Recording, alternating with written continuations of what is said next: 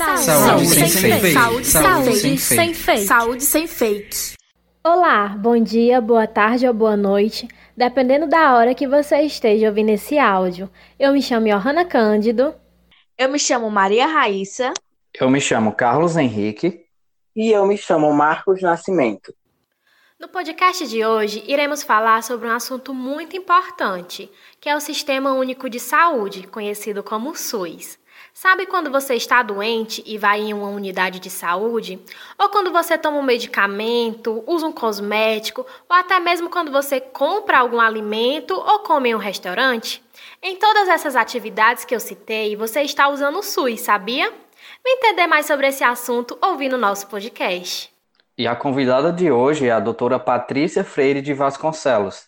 Ela é enfermeira, graduada pela Universidade Federal do Ceará, UFC, mestre em farmacologia pela Faculdade de Medicina da UFC, na área de neurofarmacologia, doutora em cuidados clínicos em enfermagem e saúde pela UES, coordenadora e docente do curso de enfermagem da Universidade da Integração Internacional da Lusofonia Afro-Brasileira, a Unilab.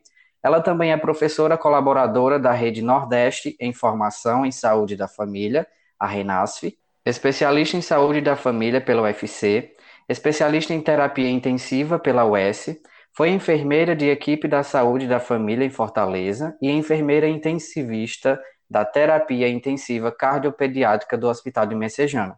Atuou também como enfermeira da gerência de risco.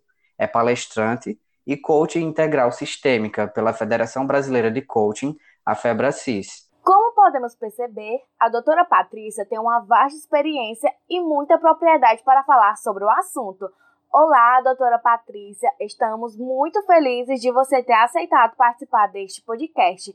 Temos certeza que será um momento muito proveitoso e de muitos conhecimentos partilhados. Oi, gente, tudo bem com vocês? Estou muito feliz de estar aqui para discutir um pouco, conversarmos um pouco é, sobre é, os, o, o Sistema Único de Saúde. E eu acredito que esse momento vai ser de muita partilha. Vamos iniciar com a primeira pergunta. Doutora Patrícia, você poderia nos explicar de forma geral, para que os nossos ouvintes entendam, o que é o SUS, onde ele está presente e quando nós fazemos o uso desse sistema?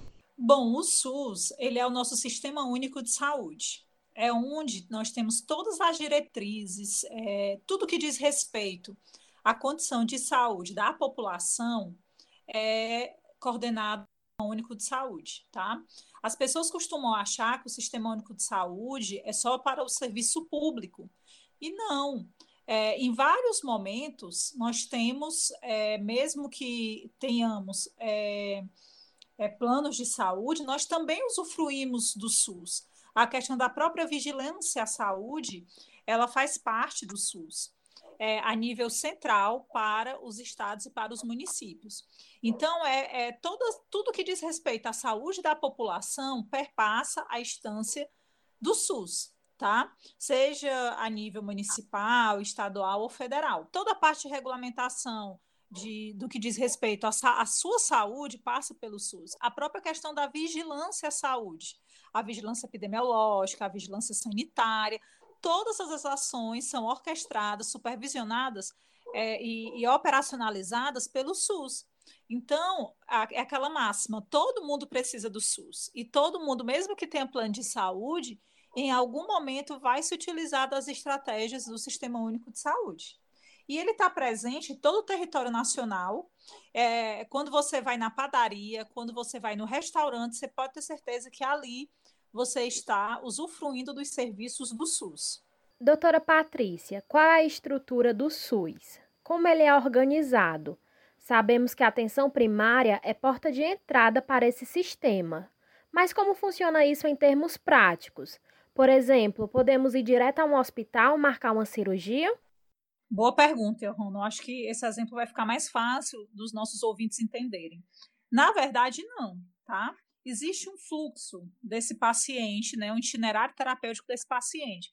Então, esse paciente, ele entra preferencialmente pela porta de entrada, que é a atenção primária, no POR, que é o representado pelo posto de saúde, o posto de saúde o médico clínico vai avaliar, a, a, vai fazer a solicitação e vai, vai pedir um encaminhamento. Em cima desse encaminhamento, a depender do que o paciente necessite, ele pode ser encaminhado para atenção secundária ou atenção terciária. O que é que vai determinar isso? As pactuações que são feitas dentro dessa rede. E para que essas pactuações, professora? Por conta da questão de dinheiro. Se, por exemplo, você encaminha o seu paciente para um hospital que não está pactuado dentro, daquela, dentro daquele território, dentro daquela rede, aquele hospital ele não vai receber por aquele procedimento realizado. Então, até a questão da gestão financeira está diretamente relacionado com esse fluxo. E essas pactuações elas são feitas considerando o Conselho de Saúde, que tem representante dos usuários, dos profissionais, dos gestores. Toda essa pactuação é feita justamente para é, é, é, facilitar e otimizar os recursos financeiros. Tá? Então, isso precisa estar muito bem desenhado, isso precisa estar muito bem organizado para que de fato aconteça.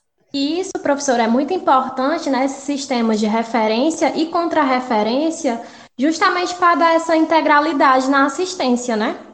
Totalmente. A gente só consegue é, é ter um serviço de saúde universal e, e integral se a gente é, conhecer bem esses fluxos. Então, você que vai para um serviço saúde, é importante que você entenda qual, onde você está inserido dentro dessa rede de atenção, para que você possa dar as informações adequadas para aquele usuário, porque aí a gente consegue de fato garantir essa essa universalidade e essa integralidade e acima de tudo a longitudinalidade, que é esse esse contínuo que o indivíduo tem dentro do sistema de saúde. Doutora, a pandemia da Covid-19 evidenciou a importância de um sistema público de saúde universal. É, dessa forma, na sua opinião, qual foi o ponto-chave que demonstrou a real importância do SUS nesse momento? E você acredita que as pessoas percebem uma maior importância do SUS? Excelente pergunta. É, eu acho que o SUS nunca foi tão entendido como ele está sendo agora. Nós temos aí mais de 30 anos, né, do surgimento do SUS. E eu acho que só agora a população brasileira está se dando realmente é, é, conta da importância, por exemplo, do, do, das instâncias federativas e a sua participação. Como assim, professora? Está é, tá muito claro que as próprias é, norma, normativas, as próprias diretrizes é, do SUS, eles estabelecem, por exemplo, é, a questão do controle central, o Ministério da Saúde ele tem um papel central na definição do plano de ação dessa política maior para os devidos desdobramentos a nível de Estado e a nível de município. E a gente está vendo muito claro. O Ministério da Saúde ele está sendo muito é, questionado na elaboração das diretrizes para que os estados e os municípios possam atuar nessa época de, de Covid. A questão da aquisição de vacinas sempre foi a nível central. E agora a gente vê a questão dos estados sentindo a necessidade de fazer essas solicitações e tendo esses empecilhos relacionados às diretrizes e a esse grau de hierarquização que existe dentro do sistema de saúde.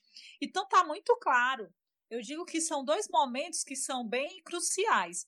Esse primeiro momento da, da, da, da, da organização a nível central do sistema de saúde e o segundo, o segundo momento é nessa perspectiva de toda essa gestão dos imunobiológicos.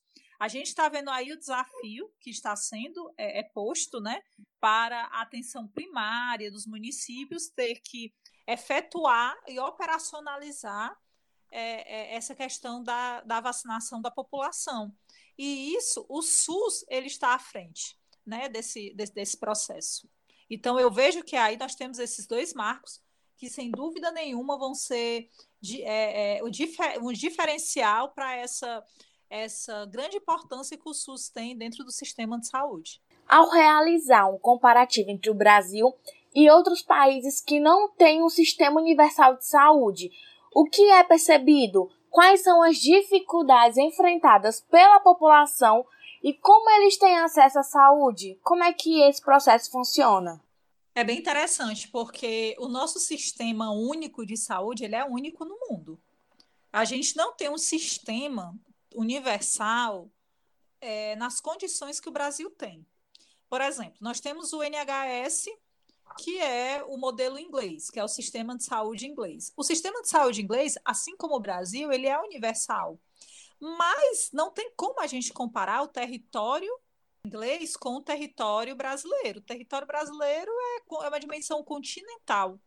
Então, esse é o nosso desafio: garantir esse acesso à nossa população e essa universalidade dentro das dimensões e das diferenças territoriais, culturais, regionais, econômicas que cada região do Brasil tem, é um desafio sem precedentes.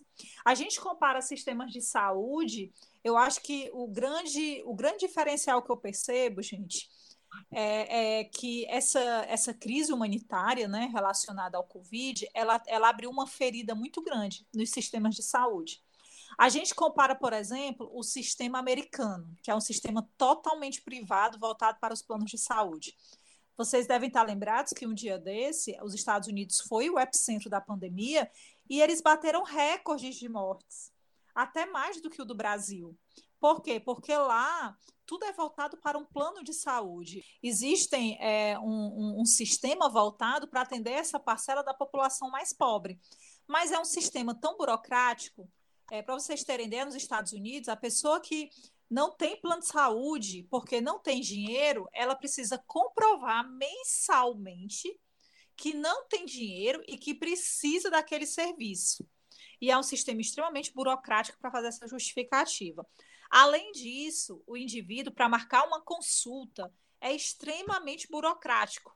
Dentro dessa, desse, desse é, o pessoal até fez uma crítica chamando de Obama Care, né, na época, porque ele quis aumentar essa, essa é, a quantidade de, de, Ele quis expandir, na verdade, né? Esse sistema de saúde foi bastante criticado. É, alguns parlamentares falaram que o que o Obama estava querendo fazer era, era promover a falência da economia americana, porque os Estados Unidos não teriam condições de bancar a saúde de toda a população. Então, vejam aí, gente, o comparativo dos Estados Unidos com o Brasil. Né? Lá é um sistema é, é, é privado, totalmente diferente do nosso sistema. Nosso sistema de saúde, a, ma a maior parte do dinheiro, a pasta que recebe mais dinheiro no Brasil, a nível de, de governo, é, de governo federal, é a pasta da saúde.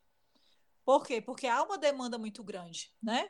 E, a, e as pessoas não entendem isso, né? Não entendem esse desafio. Então, quando a gente pensa em sistemas de saúde, a gente vê que são várias realidades. Portugal, por exemplo, o sistema de saúde de lá, a população é, tem acesso é, à, à, saúde, mas eles pagam uma pequena taxa. Existem alguns serviços que são isentos e existem outros serviços que não são.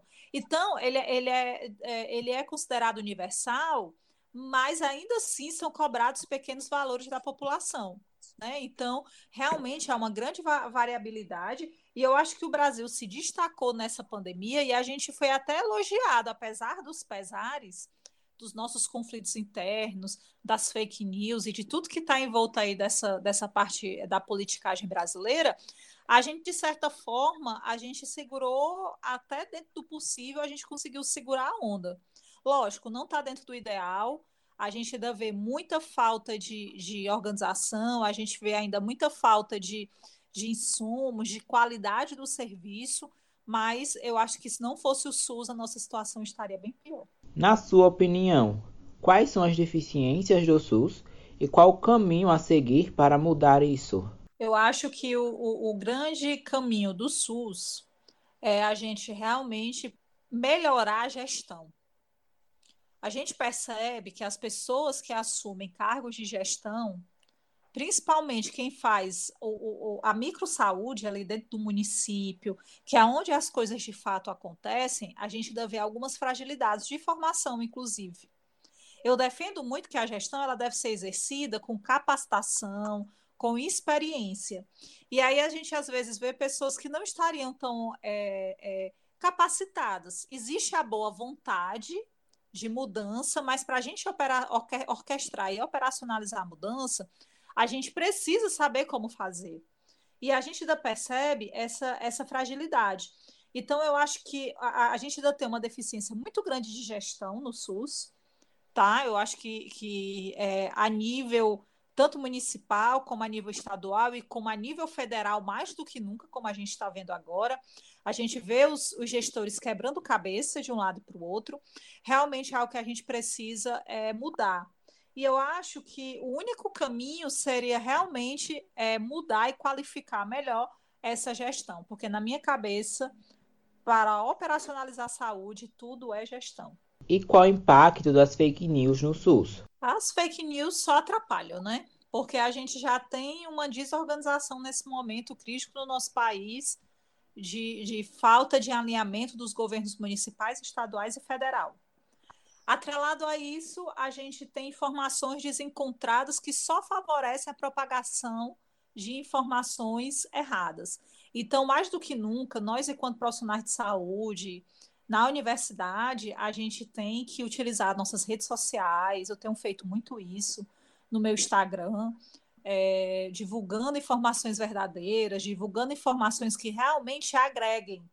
É, e qualquer coisa que possa gerar confusão, é sempre bom se certificar antes se aquilo realmente está alinhado com as políticas municipais, estaduais e federais, para a gente é, é, não fazer um desserviço à população, que é o que as fake news, tem, fake news têm feito. Na sua percepção, quais serão os desafios do SUS pós-pandemia? Eu acho que um dos grandes desafios do SUS pós-pandemia vai ser o desafio que ele sempre enfrentou, que é o orçamento. É, agora a gente está a gente tá aí nesse equilíbrio de quebrar o teto né, da, da, da economia, isso é uma coisa muito séria. É, eu, eu faço uma crítica, mas ao mesmo tempo eu concordo parcialmente com a história da gente ter atenção à, à economia.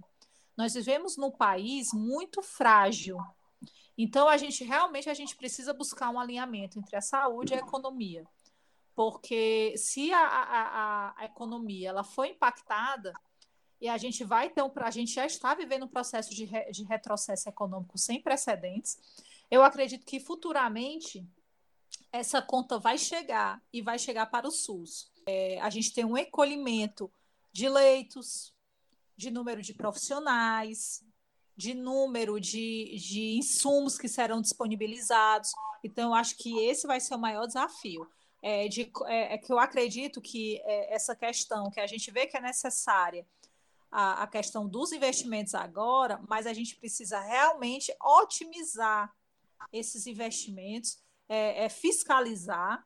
A gente sabe que com essa, quando a gente decretou esse estado de pandemia, muita coisa foi comprada sem licitação, e isso, é, apesar de ser um caminho burocrático, é, que a gente acredita que precisa melhorar, mas pode ter favorecido desvios de verbas, e eu acredito que no pós-pandemia essa conta vai chegar e eu acho que vai ser bem, vai ser bem problemático gerenciar isso futuramente. Então, esse foi o nosso podcast de saúde de hoje. Agradecemos mais uma vez a doutora Patrícia pelo aceite. E é isso, fiquem ligados para mais informações. E lembre-se, você é responsável por aquilo que compartilha. É só clicar e nos acompanhar.